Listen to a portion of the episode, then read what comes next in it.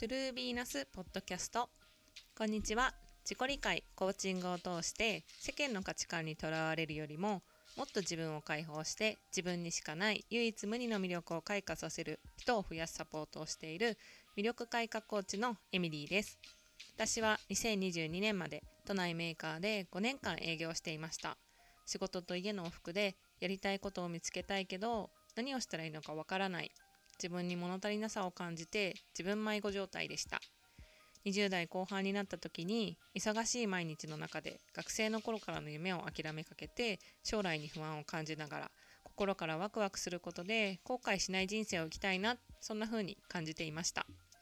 そこからコーチングを通してアラサーで脱サラして起業心から熱中したいことを見つけて世間の価値観にとらわれるよりも自分をもっと解放して自分にしかできないことで人生を熱中する人を増やしたい。そんな気持ちからこのポッドキャストでは聞いてくれてる人が毎日がもっとワクワクして自分らしく生きることの楽しさややりたいことに踏み出すきっかけになるヒントを発信していきたいと思います。皆さんこんにちは。いかがお過ごしでしょうか？今回のエピソードは昔からの友達と話が合わなくなったというエピソードをお話ししたいと思います。えーと、今日のつぶやきなんですけれども今日はですね久々に映画を見に行きました。私あの自分で決めていることがあって月に1回あの映画を映画館で映画映画館で映画を見に行くっていうのをあの自分でこう決めて、えーと、毎月見に行ってるんですけど今月の映画は「あの飛んで埼玉」の2を見に行きました。飛んで埼玉あの見たことありますか？あの GACKT が主演で二階堂ふみちゃんが出てる映画なんですけどあの埼玉県民のお話であの日本のね結構県民賞的な感じであの県民性をすごいねあのギャグ調で書いてるあの映画なんですけどすごい面白いんですよ。あの埼玉はねあの解放戦線って言って埼玉をねあの通行手形とかがあって埼玉県民はここには入るなって言われてるそんなあの何て言うんだろう日本の世紀末みたいな状態から GACKT が埼玉県をねもっと自由にするって言って日本に広い日本に出ていくっていう話だったんですけど第2弾が関西があの舞台で滋賀県に行ったりとか和歌山県に行ったりっていう話だったんですけどもう話がもうギャグなんですよね。ですごいもうアホなんですよ話が。私2時間何見てたんだろうって見た見終わった後に思うんですけどあのもう本当に舞台背景とかその衣装もすごいしメイクもすごいし俳優陣もすごいしあのもうギャグも全力だしめちゃくちゃ全力で映画を作ってるんだなっていうのがすごい分かってもうなんかところどころ笑いどころもありなんかもうハリウッド映画を見たような爽快感もありすごいあの充実した一日を過ごしましたっていうお話です。あの埼玉飛んで埼玉もしあの CM とかで見て気になってる人がいたら おすすめしたいです。っていうのはい今日のつぶやきです。で今日のあの本題に入りたいと思うんですけれどもあの昔からの友達と話が合わなくなったっていう経験をあなたはしたことありますか？聞いてくださってる方はなぜこのテーマをお話ししようかと思ったのかっていう話なんですけど私はあのすごいこの何度か人生の中でそういう風に経験することがあったんですよね。で友人自体も私すごいこう多いタイプではなくてあの狭く深くっていう感じなんですけどその中でもあの昔からの友人と話が合わなくなったりして結構こう人間関係で一時期すごい悩んだりとかした時があったのでであのちょっともしかしたら同じように悩んでる方もいるのかもしれないと思ってこのエピソードを撮ろうと思いました。であのもしねその人間友達と長年仲良かった友達とあの話が合わなくなっていて例えば疎遠になったりとかどうしようかなって人間関係で悩んでいる人がいたら是非自分と向き合うきっかけにしてほしいなって思います。であのそれでねすごい悲しんでいたりしたらそれってすごく悲しいことじゃないんだよっていうのをちょっと最初にお伝えしたくてこのエピソードを撮ろうと思いました。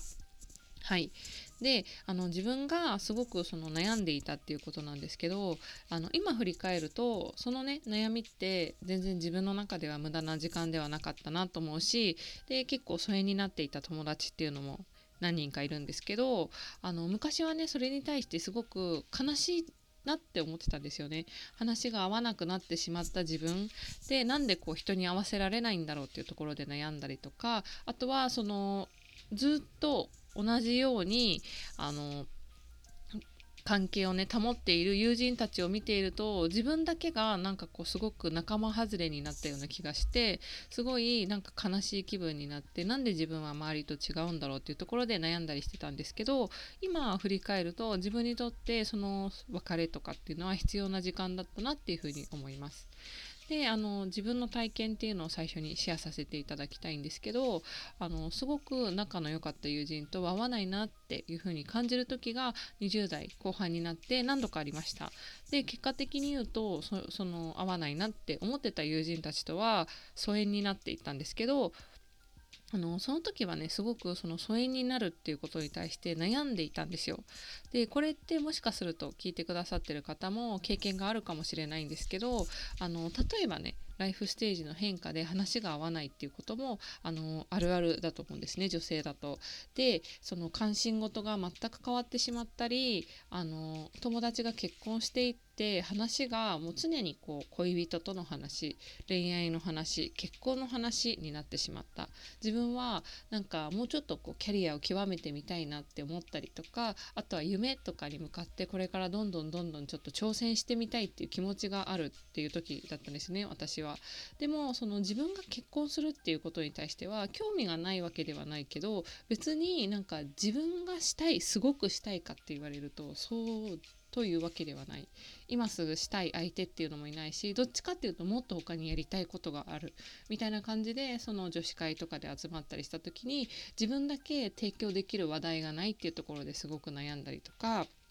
の結婚する友達に対してその話とかを聞いたりした時になんかこういまいちピンとこないっていう自分がいるっていうところになんか私ってちょっとこうやっぱりそういうところおかしいのかなって自分自身に思ってしまってそれをね自分をこう否定する材料にしていたりとかっていうのをしてしまっていたんだけどそれでこうあの高校時代とかね中学時代とか毎日学校で会っていて同じ共通の話題があって何でも理解し合えた仲なのにそのその関係性の変化っていうのについていけなかったりその友人たちと会うことっていうのが億劫になったり何かこう話をしてる時に自分ね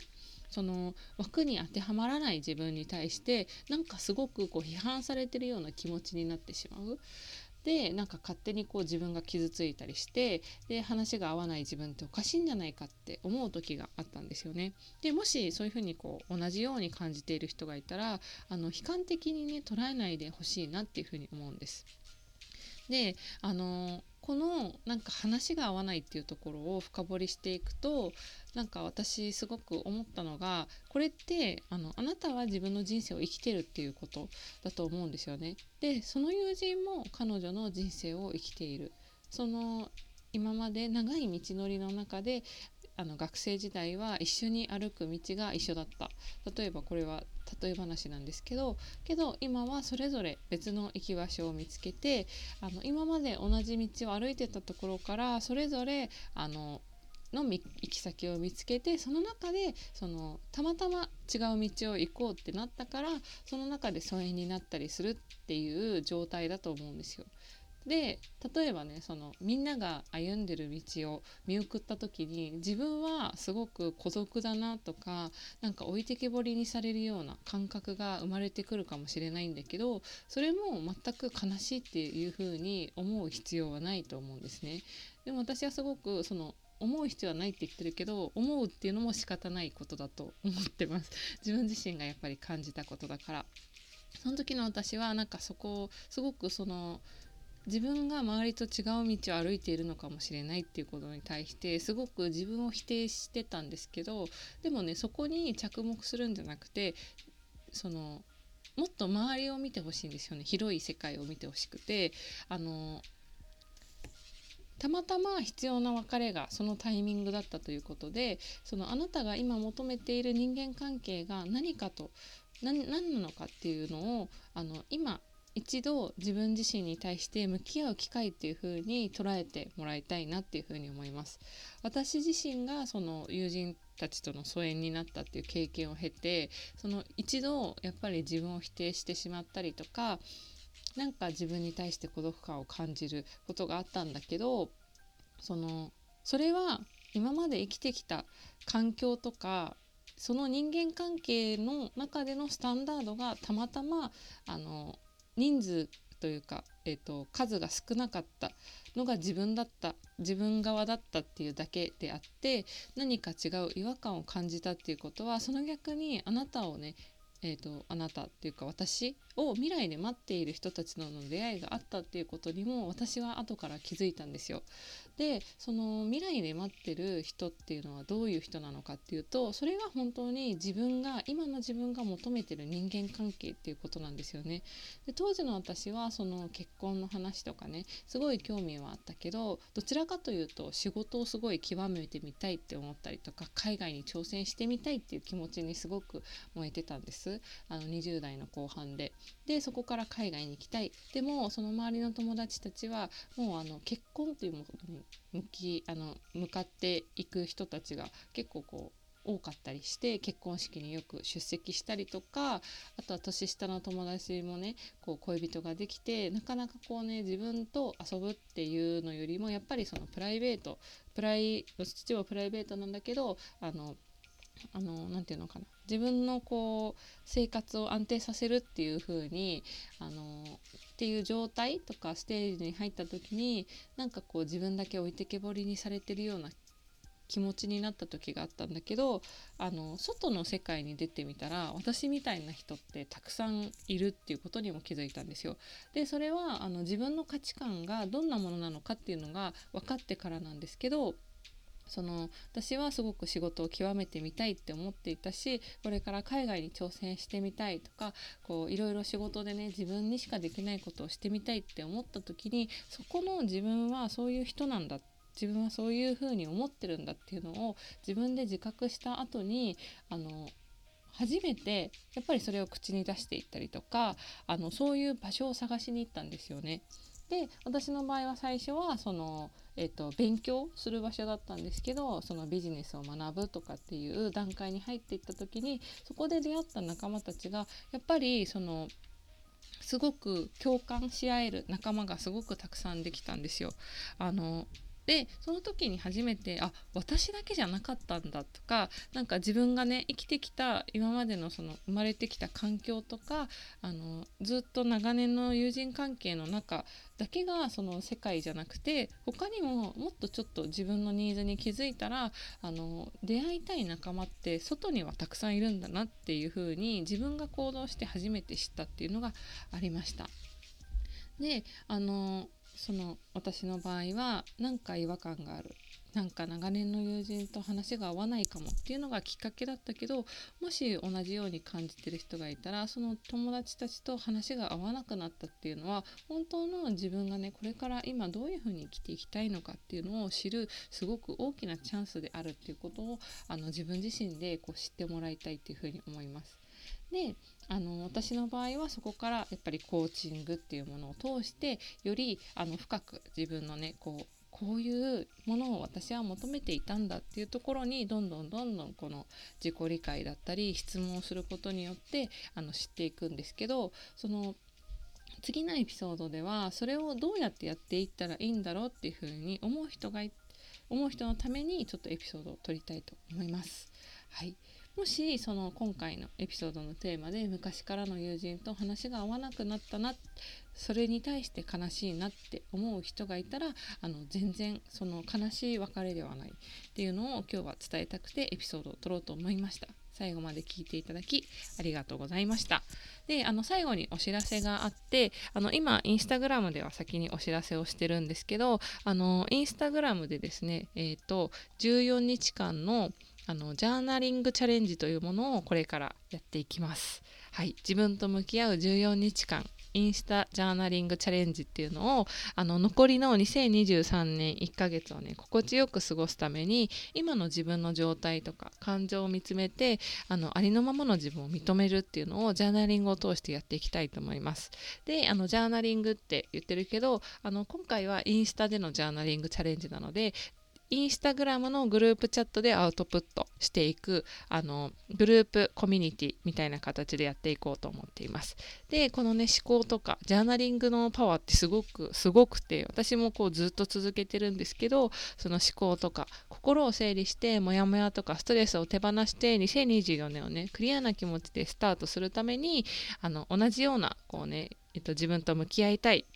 自分ありのままの自分を認めたい。そういう気持ちの持つねあの仲間と一緒にグループチャットで一緒にこう14日間インスタのジャーナリングチャレンジをやっていきませんかっていう企画になります。で、この企画の概要としてはね、えっ、ー、と、ジャーナリングってそもそも何なのって思う人のために最初にちょっとシェアすると、今の状態を知れたりとか、アウトプットしたり言語化することによって自分の思考とか感情を整理できます。で、あの、ストレスの原因とかっていうのも言語化することによって自分で客観視して深掘りできたりとか、今この瞬間に意識を向けられるっていうのがジャーナリングののこういいところかなっていうふうに思ってます。であのまさにね今モヤモヤしてるとか忙しくてやりたいことができないそんな風に思う人にぴったりです。であのさらにねこう参加方法どうやって参加するのかっていうところなんですけどあの私のインスタグラムの方に DM をいただけたらあのグループチャットの方に招待するのでそちらの方でぜひちょっと気になった方は私に、えー、DM をいただけたらと思います。